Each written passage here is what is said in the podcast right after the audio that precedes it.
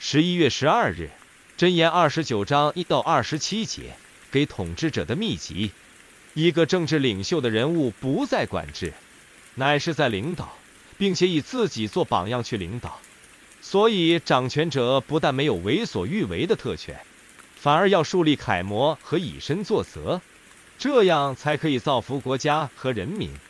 正所谓多行不义必自毙。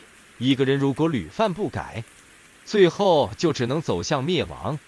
贵为一国之君，原则也一样。如果以公义治国，就会国运昌隆；否则，无论政权表面上看起来多么稳固，也会迅速败亡倾覆。君王和百姓的地位和权势虽然不同，但有一个共通点，就是他们都在神的权柄之下。人惧怕统治者，是因为掌权的人手中有生杀大权。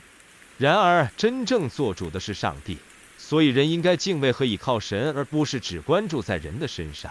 统治者不过是神的器皿，因此他们要寻求神的引导来治理国家，应该要为穷苦人讨回公道，因为神的眼目看顾孤儿寡妇，他必然会追究亵慢人和行凶者的罪。统治者更要立下正确的榜样，否则就上梁不正下梁歪。如果贪赃枉法，就会变得满朝贪官污吏；如果连领袖都没有理会来自神的意向，民众百姓就只会更加的放肆。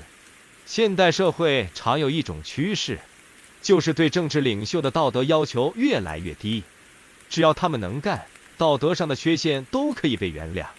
为了经济和各方面的好处，似乎这些领袖有种种缺陷，如贪污、性丑闻、性格偏激等，都仍然可以被民众支持。